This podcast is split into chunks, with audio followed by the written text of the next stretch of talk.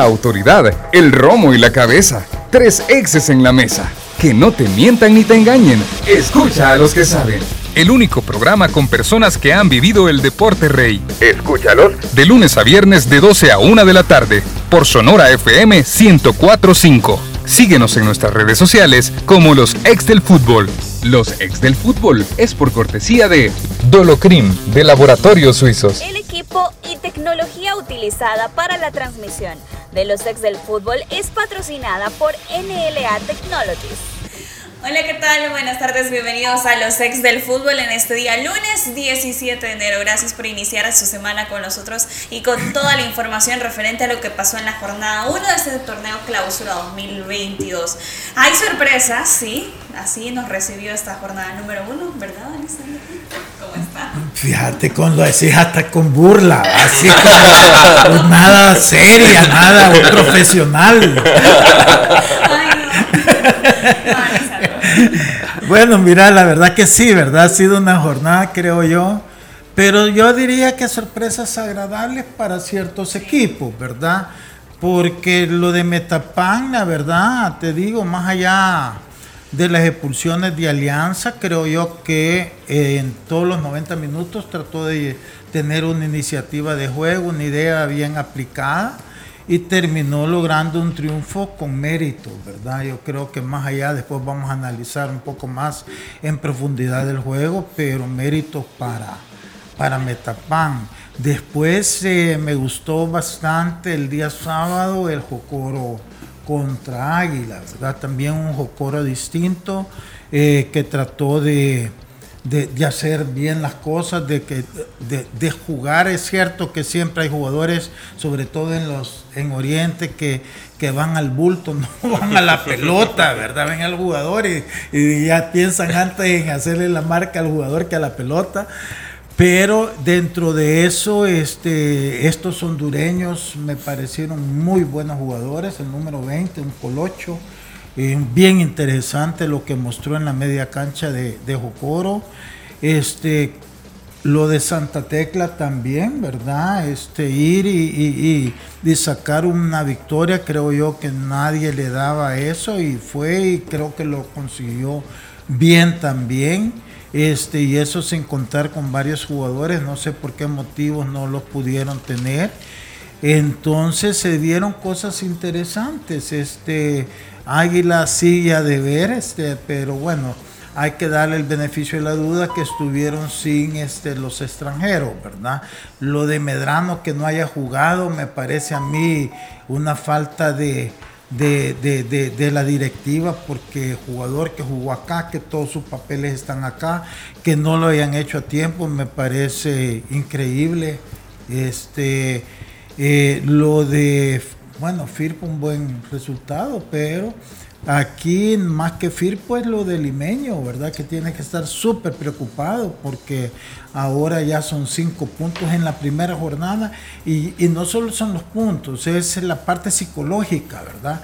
Que tu rival con el que estás peleando tu último lugar bajo a la casa del campeón y no solo no solo roba puntos, sino gana, gana, bien. gana bien, exhibiendo buenos jugadores y una idea bien definida que se ve que es la continuidad de Omar Mejía. Entonces, no una jornada de veras interesante, más allá de las decepciones para Alianza, para Águila y para el FAB, ¿verdad? Todos los demás yo creo que se dieron dentro de que van a estar contentos con lo que vieron de sus equipos. Bien, bien. Teníamos mucho tiempo de no coincidir, Diana? Pero bueno, eh, excelente resumen que ha hecho Lisandro, una jornada eh, que sí ha dado sorpresas, no lo decimos eh, en, afán de hacerle broma o hacerle bullying, Lisandro, se lo prometo. te está defendiendo, fíjate que no, lo está haciendo pues está en contra mía, por defenderte a vos. Pocas veces sucede lo que ha sucedido el fin, el fin de semana, pocas veces sucede y yo creo que más allá de si Alianza lo perdió, es un partido que Metapan lo ganó y lo ganó bien. Entonces creo que eh, hay muchas cosas que destacar también en la parte eh, dirigencial o en la parte eh, administrativa de los árbitros.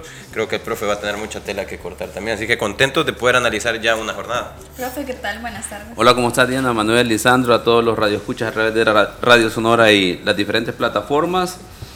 Vamos a ver, el arbitraje, creo que la mejor fotografía y va a ser redundante es esa, ¿verdad? Esa, del cuarto árbitro tratando de amarrar el elástico de esos tableros que, que, tienen los árbitros como consecuencia de que son los que ellos adquieren, ¿verdad?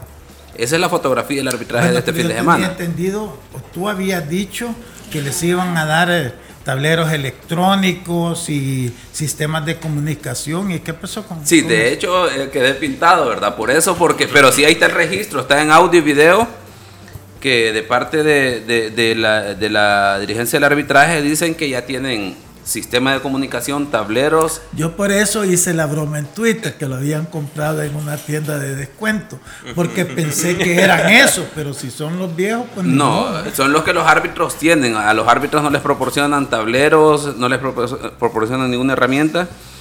Y pues esperábamos que en esta jornada salieran con ese equipo que se nota que mucha falta les hace, ¿verdad? El sistema de comunicación. Supuestamente para esta primera jornada ya tenía que haber. O sea, anunciaron que iban a tener para esta jornada. A lo mejor para la final quizás ya los traen, ¿verdad? Así, para el primero, el primero. Tipo videoarbitraje en la octagonal, después de la primera vuelta. Ah, bueno. Bueno, vamos. Vamos a dar inicio ya analizando lo que pasó el fin de semana. Por cierto, desde la apertura 2015 no sucedía esta situación que Metapan se impusiera ante Alianza. Eso sucedió en dos goles por uno en esa fecha número 13 en esa apertura. Por cero. Eh, por, eh, esa, no, ahora. Ah, en la jornada anterior, perdón. Por uno, ya ve, qué bárbaro. Los tantos de Milton Molina, defensor del cuadro Isidro Metapan, y también de Joao Inestrosa, que es de las nuevas altas del equipo calero, que está, como lo comentábamos eh, anteriormente, en esa zona de descenso. Y don Lisandro eh, recalcaba algo muy importante. Es de méritos lo que hizo Metapan ayer, Sí, porque la, la superioridad de Alianza había sido aplastante, no solamente aquí, sobre todo aquí en el Cuscatlán, pero también en Metapán en los últimos años, este, no me acuerdo de una derrota de, de Alianza, ¿verdad? lo mejor una, pero la mayoría han sido victorias o alguno que otro empate que Alianza había tenido, o sea que Alianza había superado en mucho a Metapán, ¿verdad? Entonces, eh, lo que hizo el día de ayer Metapan, la verdad hay que aplaudirlo porque lo hizo bien. Mira, nosotros eh, la semana pasada cuando hablábamos de los refuerzos de Metapan, yo hacía mi comentario más en la, buena labor que había terminado haciendo eh, Omar Mejía, ¿verdad? Y que la directiva de cuando terminó el torneo pasado que debería de apostar por él y apoyarlo y lo hicieron.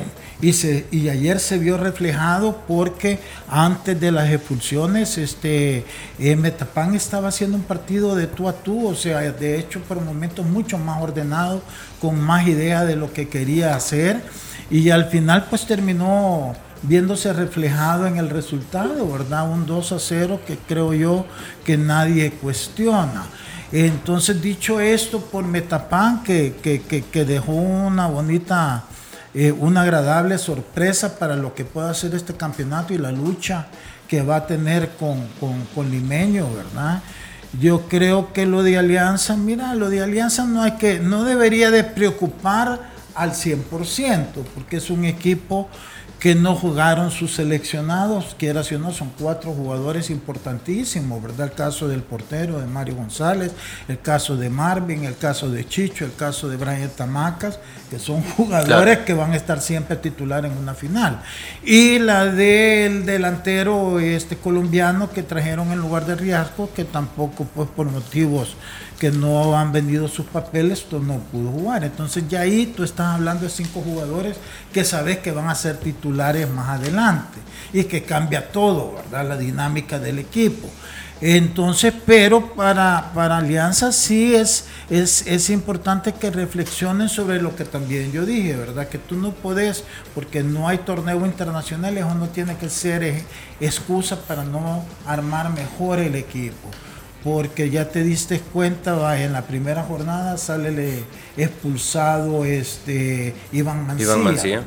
Entonces ahora está bien limitado atrás. Y Jonathan este, Jiménez también. Jonathan Jiménez también. Entonces, claro, pones en, lugar de Jonathan Jiménez, vas a poner a, Renderos. Ah, y, y, este va a entrar Mario Jacob en lugar, pero ya no tenés más. Exacto. Entonces, ese es el punto. Que, se vuelve a repetir el inconveniente que tenía Alianza antes de la contratación de Steve De Steve Que él vino a solventar eh, la rotación de centrales que necesitaba Alianza en su momento. Y no solo eso, también ayudar a manejar el juego aéreo. Ya vimos el primer gol de Metapan. Es, es una ridiculez de la defensiva de Alianza que lo dejen saltar solito. Muchos critican al portero, el portero no tuvo nada que ver. Hay un error puntual ahí. Agarra a quemarropa, ¿verdad? Hay un error puntual de Juan Carlos Portillo en ese gol, porque en ese gol se ve que Juan Carlos Portillo es quien tiene la marca eh, de Milton Molina. Y eh, en un eh, abrir y cerrar de ojos se le desprende 2-3 metros y salta solo, solo Milton Molina. Que si es así, para mí es un error, ¿verdad? Porque Milton Molina es uno de los jugadores de mayor estatura en Metapan, entonces debió de estar uno de los defensas centrales con él, no poner a uno que no está acostumbrado a eso. Entonces ya ahí es un primer error. Pero, pero bueno, mira, Alianza va a tener que, que, recapacitar rápido sobre si se van a quedar así o realmente este partido les abre los ojos para decir necesitamos esto. Porque también, bueno, lo de Fito ayer, o sea, cada vez como que viene con más peso, ¿verdad? Y ayer no pudo hacer nada, no tuvo una clara, protesta muchas jugadas que le roban el balón bien, pero él, él se cae mucho porque ya le cuesta dar los giros y cuando le roban el balón piensa que todos los árbitros le van a, a marcar falta, cosa que no es así.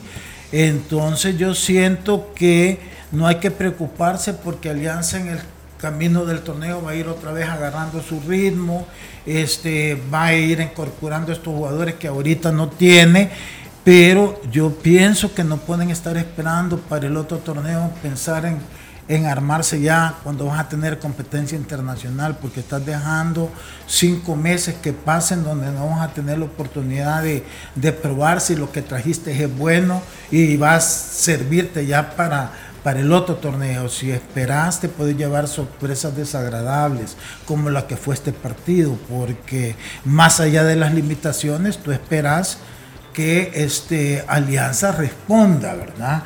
Pero vimos que jugadores como Ezequiel Rivas, que tiene condiciones, le cuestan tener esa, esa continuidad que tú necesitas en un equipo grande como, como Alianza.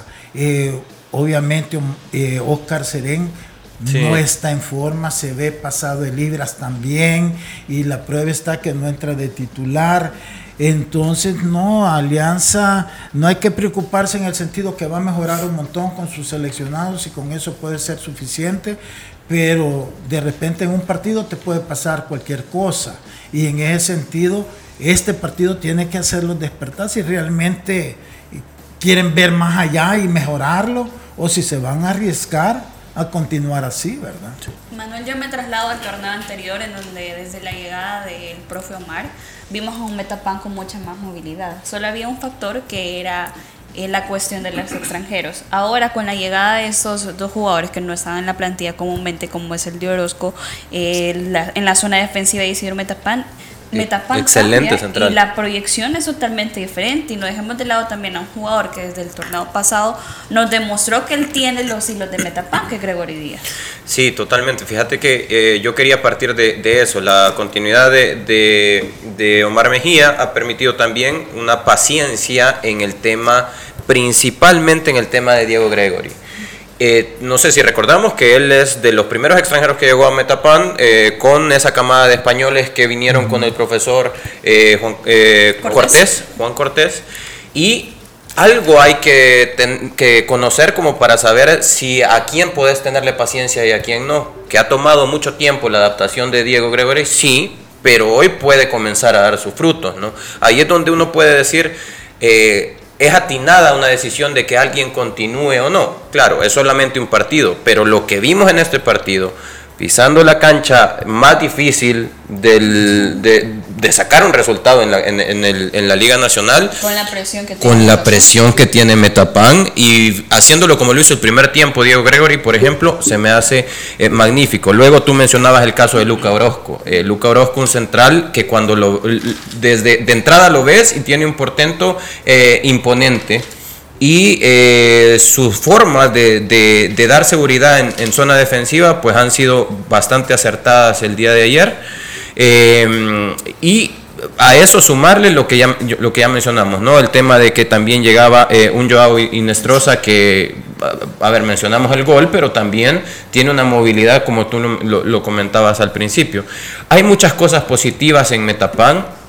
lo más importante para Metapan va a ser pensar o ir trabajando un día a la vez, un partido a la vez. No se han salvado ya del descenso por haber ganado el partido más difícil pero sí es un paso, un golpe anímico, un golpe sobre la mesa importantísimo para Metapan. Esto debe de servir no para confiarse o dormirse en sus laureles de que han hecho ya una excelente labor ganando la alianza como visitante, sino un impulso que les permita poco a poco ir separando esa brecha que mencionaba Lisandro de esos cinco Y fíjate que esta batalla emocional que tiene contra el limeño es importantísimo porque esto levanta el ánimo y la confianza de Metapan de de, seguir en esa línea que van y hacer las cosas bien, pero por otro lado el efecto que tiene el limeño, más allá de la derrota que tuvo, este partido en el que tampoco, no lo jugó físicamente, pero emocionalmente sí, estaban pendientes también de qué pasaba. Entonces de repente en el primer juego, ya te sacaron tres puntos de, de, donde no debían de haber sacado, porque la lógica te decía que Metapan iba a perder. Entonces, psicológicamente también es un golpe de moral positiva para ellos y de un bajón tremendo para el limeño. Profe Elmer, el arbitraje, las expulsiones de Jonathan Jiménez y de Iván Mancía. Eh, eh, Germán Martínez estuvo bastante bien, creo que fue de los seis arbitrajes que mejor estuvo. Pero claro, aquí la diferencia que marca es, es un árbitro de experiencia. Lastimosamente, como lo dijimos el viernes, ya no es árbitro escarapela, escarapela FIFA, pero bueno, eh, en el redondo nacional sigue mostrando que está haciendo las cosas bien. En una jornada que hubo siete expulsiones, hubo alrededor de tres jugadores que debieron de haber visto tarjeta roja directa por las entradas eh, o por las acciones que realizaron eh, en este caso, que agregando todo el análisis que han hecho de Alianza, yo agregaría, si, no, si ustedes ven una relación, también perdió Platense, de hecho, el factor de que son los dos equipos que llegaron a la final y, terminaron el campeonato y tuvieron que irse de vacaciones, mientras ya los demás equipos estaban en pretemporada. Entonces, son dos equipos que apenas tienen que alrededor de dos semanas de, de pretemporada, posiblemente al haber terminado más después eh, todavía mantienen ritmo, pero obviamente el cansancio y todo lo demás, y luego la vuelta al torneo se les, se les ha dificultado, porque para ir al punto de las dos expulsiones de Alianza, no es porque sean por entrada de juego brusco grave o conducta violenta, sino que son, si se percatan en las dos, jugadores, en las dos jugadas de Jonathan Jiménez y de Iván Mancilla, situaciones en las que los jugadores llegan tarde. Llega tarde. Entonces prácticamente es por falta de ritmo, diría yo, ¿verdad? Eh, las acciones son temerarias, no hay discusión, bien aplicadas por parte del árbitro, pero viéndolo desde un aspecto quizás técnico y la parte física es que los jugadores llegan tarde, tarde posiblemente por la falta de ritmo, porque apenas están eh, terminando pretemporada, ¿verdad? Es elemento a tomar en cuenta. Sí, es, eh, por ejemplo, la de, la de Jonathan Jiménez, una jugada en la que sí llega tarde, pero a mí me queda la duda si era para amonestar, profesor, esa. Eh, más aún sabiendo que tenía tarjeta. Vamos a ver, es que creo yo que, una línea que hay en esta jornada eh, para los árbitros pareciese ser es vayan al terreno de juego y no perdonen. Estoy tratando de interpretar por lo visto en los seis partidos, porque tenemos siete expulsiones. En situaciones, eh, adelantándome en los partidos, por ejemplo, que estábamos viendo el de Platense Santa Tecla una situación que uno trata de buscar a dónde está la situación para expulsión y dos expulsiones. Vemos lo de Chalatenango Marte, una situación que no le vemos la gravedad y tarjeta roja. Entonces pareciese que la indicación es vayan y no perdonen. Y agregar que eh, en esta jornada los árbitros tenían asesor arbitral, o sea, los estaban evaluando, situación que por años no se da aquí. Y mandan en la primera jornada árbitros jóvenes, pues obviamente cualquier persona que sepa que la están evaluando, y más que si es por primera vez y si soy joven, es primera jornada, se van a poner nerviosos. Y más si las instrucciones son vayan y no perdonen, y yo no puedo digerir no puedo decodificar eso de que vaya y aplique el reglamento a rajatabla. Pero hay una. en los primeros 10 años que hasta por malas miradas acaba tarjetas rojas. Ahora sí, hay una jugada en Aguachapán en donde sí hubo un perdón, profesor. Quizás más adelante vamos a hablar acerca de. En Aguachapán, en San Miguel. Sí, hay un par de jugadas en las que sí no se aplicó eso de vayan y no perdonen. Porque, por ejemplo, lo de Marcelo Díaz en Aguachapán es un golpe por la espalda, que, que, el jugador de fase toma la cara, pues no, no le toca la cara, pero, pero al final... si, hubiera, si hubiera tocado aquí, ahí, pero, pero sí, es un golpe... A lo mejor eso confundió al árbitro y dijo, no, en la cara no le pegó. En la cara no le pegó, me quiere, me quiere sorprender. Bueno, vamos a dejar de lado ese partido y nos vamos a centrar ahora con Firpo, con el Firpo de Manuel que inició con pie derecho en este arranque de el clausura. Un Firpo que con tanto de Henry Castillo a los nueve minutos se impuso ante un un municipal limeño que se sigue complicando en cuanto a la zona del descenso. Un Firpo eh, convincente, muy ofensivo que demostró ante un municipal limeño que, se, para mí, lo voy a decir así en, palabras salvadoreñas, se trabó mucho. Se trabó. Municipal, limeño se trabó mucho, Lisandro. Pues no puedo opinar mucho porque no vi el juego, ¿verdad? Entonces yo lo único que puedo decir es que que hizo el pronóstico Firpo, ¿verdad? De, sacar un triunfo importantísimo en su casa. Y ya habían varios torneos que comenzaba y comenzaba ganando y, al final terminaba empatado. Así que independientemente de cómo se haya desarrollado las cosas, creo que es un golpe anímico positivo para ellos haber comenzado ganando, ¿verdad? Estar eh, en la primera posición entonces, eh, y al revés para Limeño, ¿verdad? Para Limeño fue doble derrota, ¿verdad? La propia y el gane de Metapan, que para ella es como una derrota. Jornada de seis puntos para Limeño. Entonces, este, bien para Firpo, ojalá, vuelvo y repito, que Firpo tiene que ser uno de los equipos animadores del campeonato, ¿verdad? Y ojalá, pues, que este inicio con, con una victoria les, les ayude a tener más confianza este, para lo que viene. Me pareció un buen gol del, de Henry. del colombiano, ¿eh? ¿verdad? Sí, sí, sí. Que, que, nuevo que tienen, así que ojalá que les ayude a, a, eso. Me agradó ver que jugó todo, bueno, no, lo cambiaron al final, Steven Vázquez, ¿verdad? Sí, sí, sí, con mucho sacrificio. Pero este, no sé por qué no los que ellos vienen que han demostrado que son grandes jugadores, como el caso de Keka Cruz y el caso de Luis Canales, ¿verdad? Sí. Ya lo habrá pasado, pero en todo caso ahí se está viendo que Firpo sí tiene una gran abanico de jugadores de calidad. Sí, un Firpo que tiene un nuevo capitán, que es Jamal Williams, que salió con el bracelete, también, con el gafete, perdón, también creo que hay que mencionar la, el buen asocio que va a tener Firpo con un Herbert Sosa en medio campo, que puede distribuir, Don Isandro decía, este quizás es una de las altas que puede tener Firpo más interesante y lo demostró con ese socio que demostró en la media cancha acompañado de Cristian Cisnero, de Jefferson Polío, fue muy bueno para Firpo. Totalmente. Eh, hay que eh, entender también que en el caso de Firpo no contaba con los dos centrales titulares, tanto el brasileño que ha llegado a la institución como también Eduardo Vigil, que en esta ocasión pues es el capitán del equipo. En el torneo anterior, cuando no estaba Tardelis, el capitán era Eduardo Vigil y creo también que darle el gafete a, a Jamal Williams ha sido importante. Porque no solo necesitas líderes que empujen, yo siempre menciono eso, ¿no? que hay líderes de atrás que son los que empujan, pero también hay líderes que jalan, ¿no? y en el caso de Mal es uno de esos líderes que jalan al equipo. Eh, y si te fijas en las jugadas de, peligro de Firpo, cuando ves, por ejemplo, el resumen, eh, tanto Herbert Sosa por derecha, que él jugó por el centro, pero llegaba muy bien por derecha, eh, ejecutaba pelota parada que generaba peligro. Jamal Williams por izquierda también generaba mucho. Y eh, Lisandro también mencionaba dos casos muy importantes. El caso de Henry Castillo, eh, un delantero que a mí me deja muy buena impresión por varias cosas, no solo por el gol, un muy buen gol, por cierto. Es un delantero centro zurdo que si te fijas también toma tiros libres, estuvo a punto de anotar un golazo de tiro libre también que pega en el travesaño. Eh, y se ve de muy buena calidad técnica.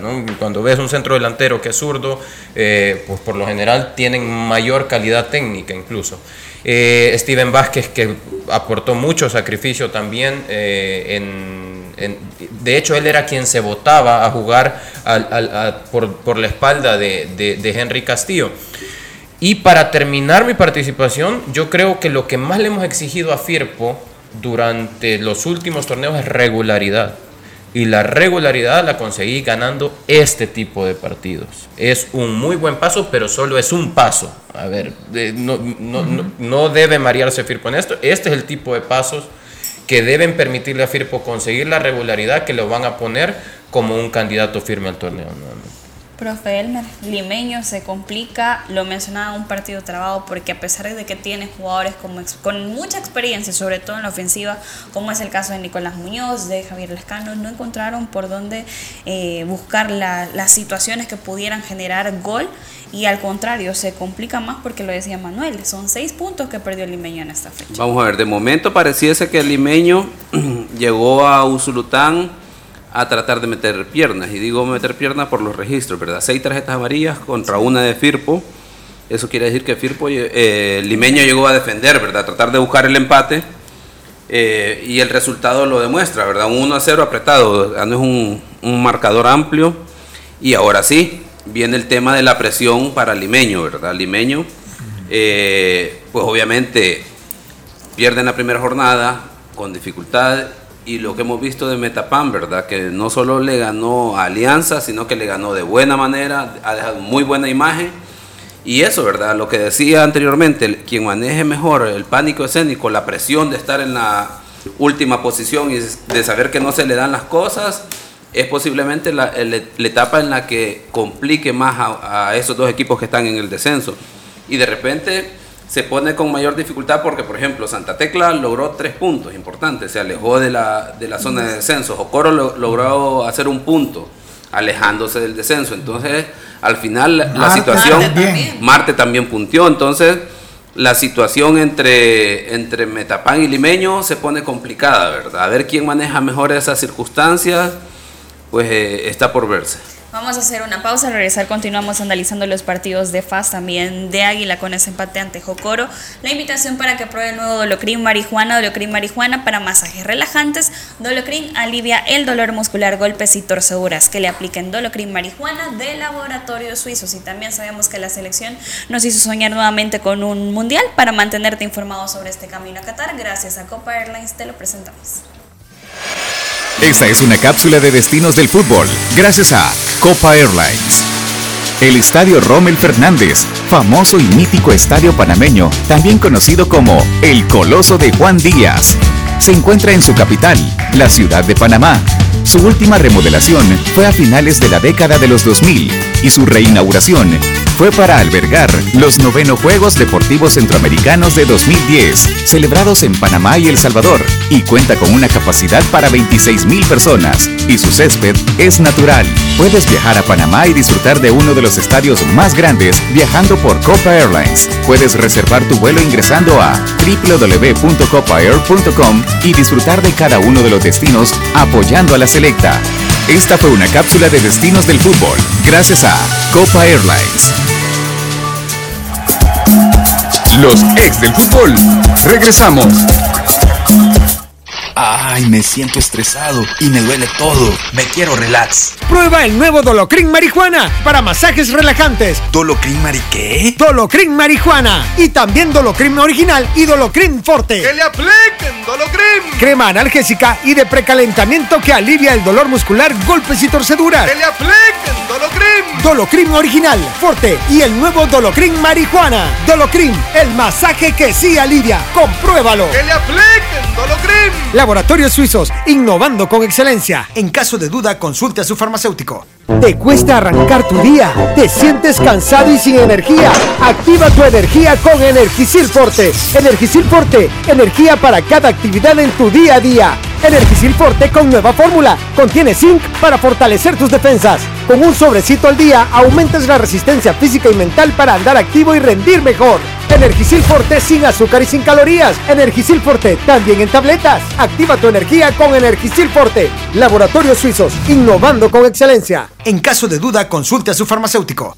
Ay, me siento estresado y me duele todo. Me quiero relax. Prueba el nuevo Dolocrin Marihuana para masajes relajantes. ¿Dolocrin Mari qué? Dolocrin Marihuana. Y también Dolocrin Original y Dolocrin Forte. ¡Que le apliquen Dolocrin! Crema analgésica y de precalentamiento que alivia el dolor muscular, golpes y torceduras. ¡Que le apliquen Dolocrin! Dolocrin Original, Forte y el nuevo Dolocrin Marihuana. Dolocrin, el masaje que sí alivia. Compruébalo. ¡Que le apliquen Dolocrin! Laboratorios Suizos, innovando con excelencia. En caso de duda, consulte a su farmacéutico.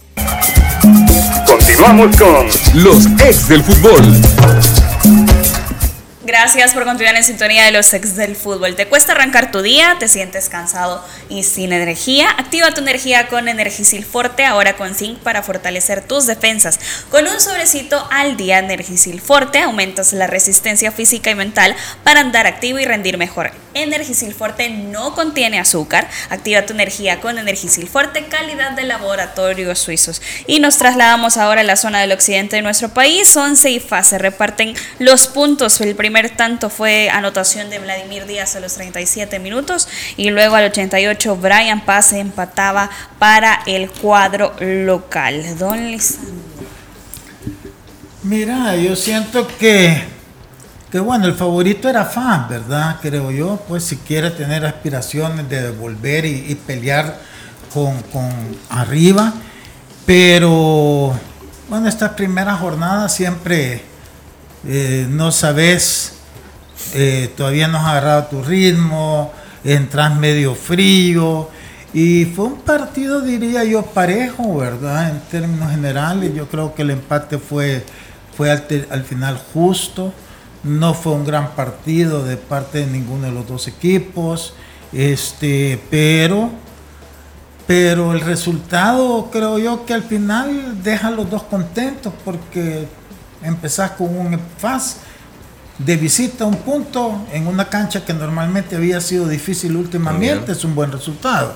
Y el 11, sacar un punto contra el favorito, pues pienso que también es un buen resultado, ¿verdad? Entonces creo que al final es un, un partido que debería dejar a los dos equipos contentos, al menos para esta primera, primera fecha. Y el debut también de Rubén da Silva al Sí. frente del cuadro de Once Deportivo, Manuel, un Once Deportivo que tuvo que arreglarse en cuanto a situaciones de zona tras la salida de algunos jugadores, quizás la más latente es la de Dieter Vargas, al frente ahora del cuadro de Chalatenango en esa zona. Sí, así es. Mira, yo creo, yo en, en este sentido sí creo que Faz es quien se lleva la mejor parte con el, con el empate porque considero yo también que, eh, mira, eh, aparte de- de- del resultado, y que yo no puedo decir que, fue solamente visitante Faz porque la, afición, la turba llegó y en gran cantidad también a Huachapán. Sí siento que eh, es un empate en una cancha que le ha costado últimamente a Faz. Eh, Faz no ha sacado buenos resultados de, de Aguachapán y hoy eh, anota gol uno de los delanteros que probablemente más dudas generó en el entorno eh, de, Club Deportivo Faz acerca de si se contrataba o no. Eh, Vladimir Díaz anota el gol eh, que, que le permite conseguir el punto a Faz como visitante. Y eh, pues de una u otra forma, eh, yo creo que eh, Once Deportivo va a ser un rival muy complicado como, local. Va a ser un, rival que, que tiene un, un entrenador que sabe eh, ganar partidos eh, como de una forma, yo siempre lo mencionaba así, él, él- él es un, un- un- entrenador que, que calle, como lo, lo mencionamos, ¿no? Un, un entrenador que sabe cómo, en cualquier, en qué momento hacer una sustitución, cómo, sabe leer partidos. Y creo yo que Once Deportivo va a ser un, rival duro y por eso creo yo que FAS se lleva un empate bastante bueno. Aparte de eso, perdón, mencionar, solo mencionaba el, caso de Vladimir Díaz, pero es un buen debut por lo que vi del partido también es un buen debut de Rodrigo Rivera. Rodrigo Rivera hace, un muy buen partido y encajando en un, en un esquema en el que es nuevo para él. Las críticas fueron sobre Club Deportivo FAS de parte de su misma afición, mencionando que no sabían retener ni siquiera un resultado porque iba ganando uno por 0. Sí, pero al final, eh, mira, yo considero, yo considero que, Perdón, es que, mira, al final volvemos a lo mismo de FAS, su juego no convence entonces nosotros estamos hablando del resultado, del resultado. positivo, pero el resultado es el 1-1, no cómo se consiguió ni mucho menos, correcto. Entonces la afición este, reacciona al juego de su equipo, que sigue sin convencer. Eso es otra cosa. Yo quizás ahorita no hemos sido muy críticos con el juego porque es la primera fecha y todos los equipos entran mero rústicos, ¿verdad? Mero fríos. Y, y, entonces pero este es algo que va a tener latente la afición de fan. La afición de fan ya no está interesado en si ganó o si empató, quiere ver a su equipo de ver a jugar bien. Y es lo que no logra todavía. Entonces esa va a ser una presión que va a tener FAS este campeonato. Pero hay que ver si eh, las cosas le mejoran. Yo creo que Rodrigo Rivera le va a ayudar mucho porque es un buen jugador. Lo de Vladimir Díaz, no sé. Vladimir Díaz el torneo pasado no me gustó como anduvo, ha venido para abajo. El gol que anota es más que todo por estar ahí, no, no es nada espectacular. De hecho, los dos goles son bastante parecidos, ¿verdad? Sí, también el de Brian Paz. Eh, entonces, pero el punto es ese, o sea, la afición de Paz quiere ver a su equipo de veras que domine, que se imponga en los partidos, cosa que hasta ahorita no sucede. Uno de los, yo creo que una de las cosas que toma como criterio la afición santaneca es el hecho de que eh, esperan mucho más de nombres eh, un poco más consagrados y que una de las figuras del equipo, y no estoy diciendo que esté mal, porque qué bueno que van a tener una nueva opción, o que están teniendo una nueva opción con él, que una de las figuras del, partido haya sido Javier Bolaños, que, que fue muy, que, que, fue quizá el más punzante, el más desequilibrante por su, por su banda. Creo que eso te deja la pauta como para poder pensar en qué pasa con el resto del equipo, ¿no? ¿Qué pasa con, con los otros nombres que están más consagrados? Eh, el caso de, un Denis Pineda incluso también que... Bueno, Denis Pineda ya, no sigue. Exactamente, exactamente. Entonces, creo que no han sido claros el motivo por qué ella no continuó. Se habla de una situación económica de baja salarial de parte del Club Deportivo FAS, le presentó al jugador, no se aceptó, entonces decidieron rescindir el contrato. Algunos mencionaban el hecho de que también podía, eh, estaba siendo pretendido por equipos de Estados Unidos también. Vamos a ver qué es lo que pasa con el futuro de Denis. Profe la cuestión del arbitraje, Manuel mencionaba una acción de falta de Marcelo Díaz que no se llevó la tarjeta. Un golpe en la nuca que dolió en la cara. que dolió en la cara, sí. el, árbitro fue Edgar Ramírez y volvemos Ha venido bien creativo Manuel después de tantos días. Vamos a ver, eh, en un partido que de muchas faltas. Eh, la primera amonestación que recibe Once Deportivo, si recuerdan, que es la de Walter Chihuila. Y si comparamos esta, con, insisto, con la que se dio en Chalatenango, gran diferencia. En Aguachapán, tarjeta amarilla, que va a Chihuila con los tacos por delante y se los termina colocando sobre la rodilla, sobre Estradela. La intensidad, la fuerza es lo que podríamos decir que, que el árbitro juzga que no es para tarjeta roja, da amarilla pero luego, pues la que ya describía Manuel, que se da alrededor del minuto, eh, vamos a ver, 70, minuto 60, eh, esa situación del, del, golpe, del puñetazo, ¿verdad? Que sin ninguna razón de ser en una zona que no lleva mayor peligro, a lo más una proyección de ataque que va realizando Faji, el jugador de Once Deportivo, llega sin ningún sentido porque el balón se está disputando a ras de, a ras de césped, a ras de grama. Y el árbitro, podemos decir, en buena ubicación, buena distancia, sin ningún obstáculo de otros jugadores, ve la acción y decide tarjeta amarilla. Si uno compara cómo aplicaron el reglamento en los demás partidos, para los que están a través de YouTube pueden ver ahí la imagen que, se está compartiendo el video del, del, puñetazo que va sobre la espalda. Y es que aquí alguien podría, en cierto sentido, discutir el tema de la intensidad del puñetazo, que si fue suficientemente fuerte. Pero es que la pregunta es, ¿qué razón de ser tiene que vayas a, disputar el balón y des un golpe en la espalda al jugador? O sea, cuando el balón va sobre el césped y tenés que jugarlo con los pies en este momento. Entonces, obviamente, es una situación de conducta violenta. Debió, ser, debió ser tarjeta roja. Yo estoy de acuerdo con, con, Manuel. Yo creo que el jugador confunde al árbitro. Cuando se lleva las manos a la cara y dice, no, no le pegó en la cara, ¿verdad? Emerson Sandoval es reservista de, de, FAS y yo creo que en, ese sentido lo que intentaba también Marcelo pues era imponerse un poco y generar, eh, generar un poco de presión ante un juvenil que está teniendo los primeros minutos incluso en primera en primera división, pero sí no. ¿Por qué la cara? No, no, no, a mí me da. Por, por mentiroso. Esta, me recuerda. se suba la cara. Esta me recuerda a la de Turquía, Brasil. En Corea-Japón 2012 se recuerda de Rivaldo en la, el saque de esquina. Pelotazo a la rodilla y se, se, agarra la cara. Y se agarra la cara, así más o menos. Además de esa situación, de esas dos circunstancias en este partido, hubo muchas situaciones de parte de FAJ y de parte de Once Deportivo que debieron haber sido amonestados por acciones temerarias. Vimos dos situaciones de patadas a, la altura del rostro, ¿verdad? Obviamente había una distancia y se convierten en jugadas peligrosas, pero lo que nos da a entender eso que a ese nivel se manejó el juego, que no hubo control de parte del árbitro de decir no vamos a permitir juego brusco. Y, y en la jornada más allá que podamos discutir si el arbitraje estuvo bien o no. El tema es que en términos de erradicar el juego brusco para que los equipos puedan jugar, no hay estrategia de parte de los árbitros, porque trataron de, tirar así a ciegas, ¿verdad? Tarjetas amarillas, tarjetas rojas en una y en otra dejaron pasar y al final eh, no hay uniformidad, no hay unificación del criterio en el mismo juego y en los seis juegos en general. Bueno, y también otro de los partidos en la zona del Oriente disputado el día sábado, Águila y Jocora empataron 0 por 0 en el Juan Francisco Barraza de San Miguel, que nos dio como resultado el primer expulsado. Y estamos hablando de Santos Ortiz. Eh, ante esta situación en cuanto a eh, los esquemas, la Chuchera Castillo no se complicó, mandó alineaciones anteriores, solo en cuanto al reservista con el dorsal 43 Francisco Laínez. Me llama la atención también rápida sustitución en el segundo tiempo de Ian Maciel, que no estaba teniendo el mejor de sus partidos. Contrario a lo que hizo Robin Borjas, que yo se lo mencioné eh, la semana anterior, que va a ser un jugador que va a llamar mucho la atención para Club Deportivo Águila.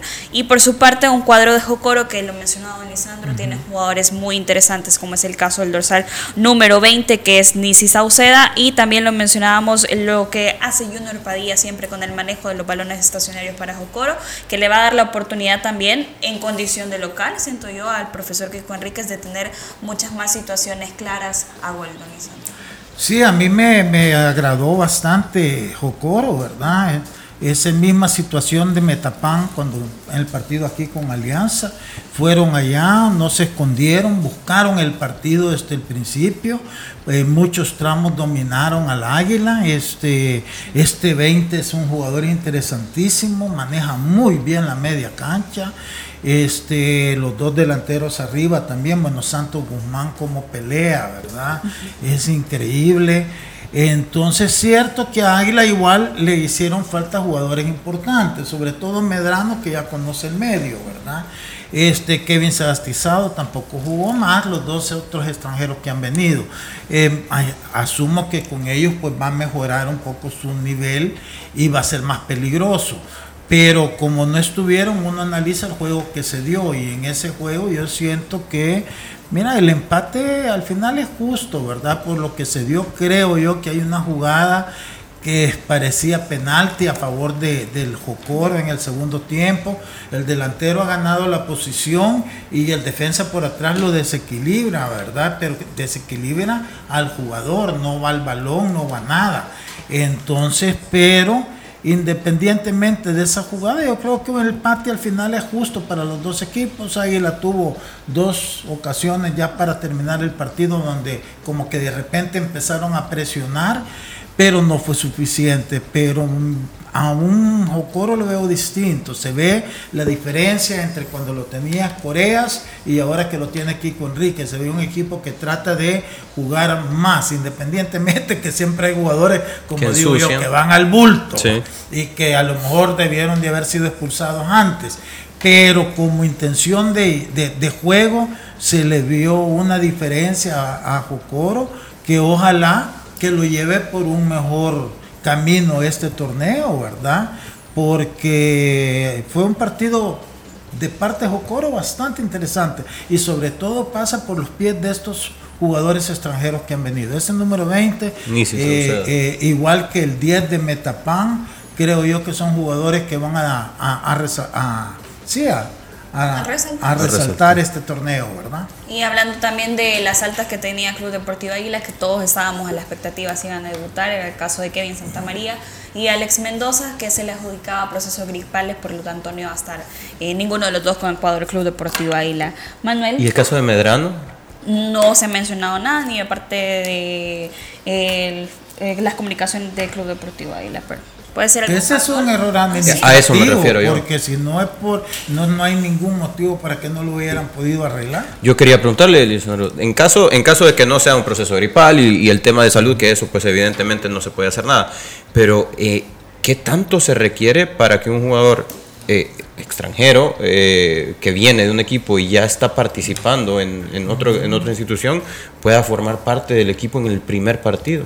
Nada, es orden, es orden, saber hacer las cosas, porque ¿cómo te justificas? que un jugador que ya está acá, que tiene casi todos sus papeles en regla, siempre hay que hacer los movimientos cuando cambian de equipo, con migración y todo eso, pero tenés todo acá, y va a tener, no lo vas a poder eh, usar y otros equipos que trajeron jugadores nuevos de afuera sí jugaron. Ahí es capacidad administrativa, ahí no sé, a la directiva de Águila va a tener que, evaluar qué pasó, quién era la persona responsable y por qué no lo logró tener inscrito para que pudieran jugar, ¿verdad? Sí, y lo pregunto porque es un jugador que para mí va a darle mucho a Águila. Eh, si hablamos acerca de la regularidad que Firpo puede tener y que esa regularidad de Firpo parte por ganar ese tipo de partidos que ganó contra Limeño, es la misma exigencia que puede pedirse al Club Deportivo Águila. Águila recibe a Jocoro en casa y no quiero demeritar lo que ha hecho el profesor Enríquez, porque como usted dice, yo coincido también que llegó a ser un partido muy inteligente y muy ordenado pero es Águila, es Águila como local y Águila no puede darse el lujo de perder esos dos puntos. Ahorita podríamos ver que, eh, a ver, apenas empieza el torneo y es un empate, no has perdido como local, pero esos dos puntos a la larga te representan la clasificación en los primeros cuatro lugares que tienen hasta cierto punto un privilegio, tal vez no en ventaja deportiva, pero sí anímicamente clasificar como no, pero Pero acordate que los puntos te suman en la acumulada. Y si Alianza vuelve a ser campeón, entonces ¿quiénes van a ir al torneo de la CONCACAF? Los siguientes dos en, mayor cantidad de puntos. Entonces, esos puntos cuentan. Sí, no puede regalar eh, dos puntos eh, Águila. Y no regalar nada representa también que las, el 100% de las piezas que puedan ser escogibles para el entrenador hay que ponérselas a disposición. y hablando de la situación de Medrano, me confirmaban que es tema de documentos, eh, una situación entre Águila y Once Deportivo. Vamos a ver, en temas de arbitraje, eh, aquí dirigía quizás uno de los árbitros más regulares del torneo pasado, José Waldir García, pero que no tuvo su mejor noche, ¿verdad? Decíamos que posiblemente el tema de que ahora llevaban asesores. Eh, espérate que yo te digo, es igualito vos. así que parece. Vamos a ver. Más Vamos a ver, en temas de del arbitraje decíamos que llevan asesores, ponen árbitros jóvenes, posiblemente les pesó que lo estaban evaluando. Y porque decimos, un árbitro que hizo 11 partidos en el campeonato pasado junto a, Ismael Cornejo y Filiberto Martínez, los árbitros con regularidad y mayor número de juegos van a iniciar este torneo tranquilo a tratar de seguir el mismo ritmo que traes. ¿Cuál es la variante que pudo haber para esta jornada? Que tenés asesor, ¿verdad? Que ahora te están evaluando que tenés unas instrucciones y posiblemente querés demostrar eso. ¿Quiénes son los asesores? Si son los mismos asesores. Es que eso, fíjense que eso es muy importante. que que es un asesor de afuera, que, que, que, que este sí me va a ver todos los efectos, pero para los asesores que les ponen acá, que ni saben tampoco que van a ir a asesorar. es que precisamente, así como lo acaba de describir, ese es el punto creo yo que cuando uno sabe que tiene un buen evaluador está tranquilo porque todo dependerá del trabajo de uno. pero cuando sabe que el evaluador posiblemente en lugar de una respuesta que uno la, interpreta a su forma, pues obviamente me voy a poner nervioso porque cómo va a interpretar, cómo dirijo. Y en este partido Waldir García pecó mucho por tratar de darle continuidad al juego por momentos y eso permitió que hubiese mucha falta, amonestó donde no tenía que amonestar, al final no terminó estableciendo una línea hasta dónde iba a permitir. Eh, ¿A qué nos llevó eso? a que hubiesen dos jugadores amonestados que si él hubiese aplicado desde el inicio con firmeza posiblemente no tiene necesidad de llegar a esas dos tarjetas rojas porque es un árbitro que manejaba estos aspectos bien en el torneo pasado sin que lo estuvieran evaluando porque como que tenía claridad de lo que estaba haciendo pero ahora como que estaban pensando más en el evaluador y obviamente eso los condicionó y obviamente los jóvenes al no tener eh, esa presencia que lo están evaluando pues les puede afectar mucho, porque si no veamos la diferencia en la Alianza Metapan, un partido con mayor dificultad, pero un árbitro de experiencia que ya ha estado en el ámbito internacional, que sabe que lo están evaluando con, base a criterios y no pasa nada, porque si sabes tu trabajo, vas a salir bien en la evaluación. Diferente aquí en el entorno nacional nuestro, por ejemplo, falló en no darle tarjeta roja a Gerson Mayen en una entrada que es eh, juego brusco excesivo, porque va posiblemente por el balón, pero llega tarde y llega arriba del tobillo. Un poco más de fuerza, o como decimos en buen salvadoreño, agarra al jugador, posiblemente lo lesiona. En este caso, pues, el jugador de, de Jocoro continúa el partido y ese aspecto a tomar en cuenta. En general, el arbitraje estuvo muy irregular en este partido y luego, si lo comparamos con las demás jornadas, también, ¿verdad? O sea, no hubo la misma consistencia en la aplicación de las tarjetas amarillas y rojas. Y ahora Santa Tecla, que en condición de visitante sacó tres puntos de oro ante el subcampeón platense. el tanto de Yair Barraza, quien debutaba también con la camiseta de Santa Tecla, al igual que su técnico Daniel Bartolota. Eh, don Lisandro, en este factor que mencionaba el profe Elmer me llamó mucho la atención en cuestión de preparación que tuvieron esos dos equipos, tanto Alianza como Platense, ambos pierden. Eh, Platense ahora lo hace frente al cuadro de Santa Tecla, que con algunos movimientos y variaciones que ha tenido con todas las bajas que tuvo, se sacó un resultado favorable. Sí, no, yo creo que lo de Santa Tecla es mm, excelente, diría yo, ¿verdad? Este, además un partido bastante parejo, creo yo, o sea, por lo que pudimos eh, escuchar, este eh, Platense tuvo su momento, Santa Tecla tuvo también los de él. Eh, creo que ganó bien, al final creo que fue merecida la victoria de Platense. Así que no, yo, yo, ya me sorprende, yo no lo daba por favorito, pero hay que reconocer que fue un gran triunfo, ¿verdad? Y comenzar con el pie derecho, porque no solamente por lo porque comenzás ganando este torneo, es que sacas tres puntos más de ventaja sobre el último lugar, ¿verdad? Que te va a permitir cada vez ir afrontando los partidos con menos presión, más tranquilidad, que eso te ayuda también a sacar mejores resultados. Así es que un buen triunfo de, de, Santa Tecla y este y para Platense, mira, lo que pasa es que Platense uno tiende a ser como benévolo, porque era el, el, Benjamín. y esto, pero ahora no, y va ya a tener que demostrar este, en la cancha realmente eh, otras cosas y, y, acordémonos además cómo llegó a la final, ¿verdad? Con ciertas polémicas y todo eso. Entonces estoy hablando estrictamente en la parte deportiva. Entonces, este, no creo que sea el caso de, de Alianza, porque Alianza le hicieron falta cuatro o cinco jugadores que sabemos que van a ser titulares. En el caso de Platense, no.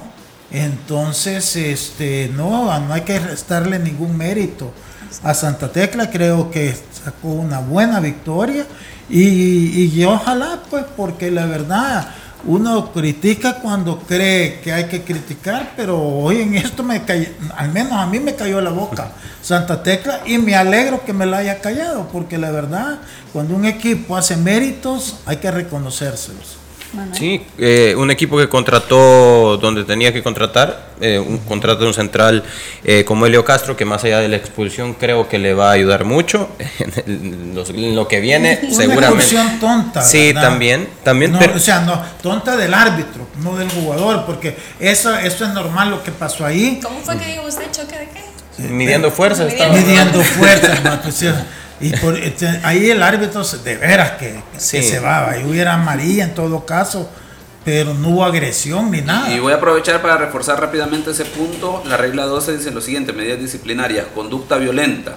Si un jugador emplea o tiene la intención de emplearse con fuerza excesiva o con brutalidad contra un adversario cuando no le está disputando el balón, que en este caso que ya había detenido el juego el árbitro, o contra un compañero de equipo, miembro del cuerpo técnico, miembro del equipo arbitral, un espectador, cualquier otra persona, independientemente de si se produce o no contacto, la, acción será considerada conducta violenta, pero que se hace una, una acción eh, que, en la que se lanza, por decirlo así. Y luego dice, además, que es este caso, el jugador que, sin estar disputando el balón, golpee deliberadamente a un adversario o cualquier otra persona en la cabeza o la cara, con la mano es que o el fíjate que aquí los dos jugadores se vieron grandes, que se pusieron enfrente a ver quién era más grande, ¿verdad? Y ahí es donde el árbitro lo... Y termino con este punto. La acción será considerada conducta violenta, dice, pero hace la aclaración, a menos que la fuerza empleada sea insignificante, que es lo que sucedió en este caso, ¿verdad? Por lo que lo vemos ahí los dos que van con la cabeza, pero la situación es quién era más grande. es un forcejeo prácticamente, ¿verdad? Y aquí es donde, eh, por eso lo que decía, un, un árbitro con mayor experiencia que quería demostrar que él sí entendió las instrucciones dando tarjetas rojas en situaciones leves. Solo destacar dos cosas más en Santa Tecla, el hecho de que su número 9 haya anotado gol es muy importante también, el caso de Yair Barraza ante una gran jugada del Toro González y el hecho de que los dos volantes de los dos volantes con manejo de pelota son dos volantes promovidos de las reservas, tanto Angelito Callejas como también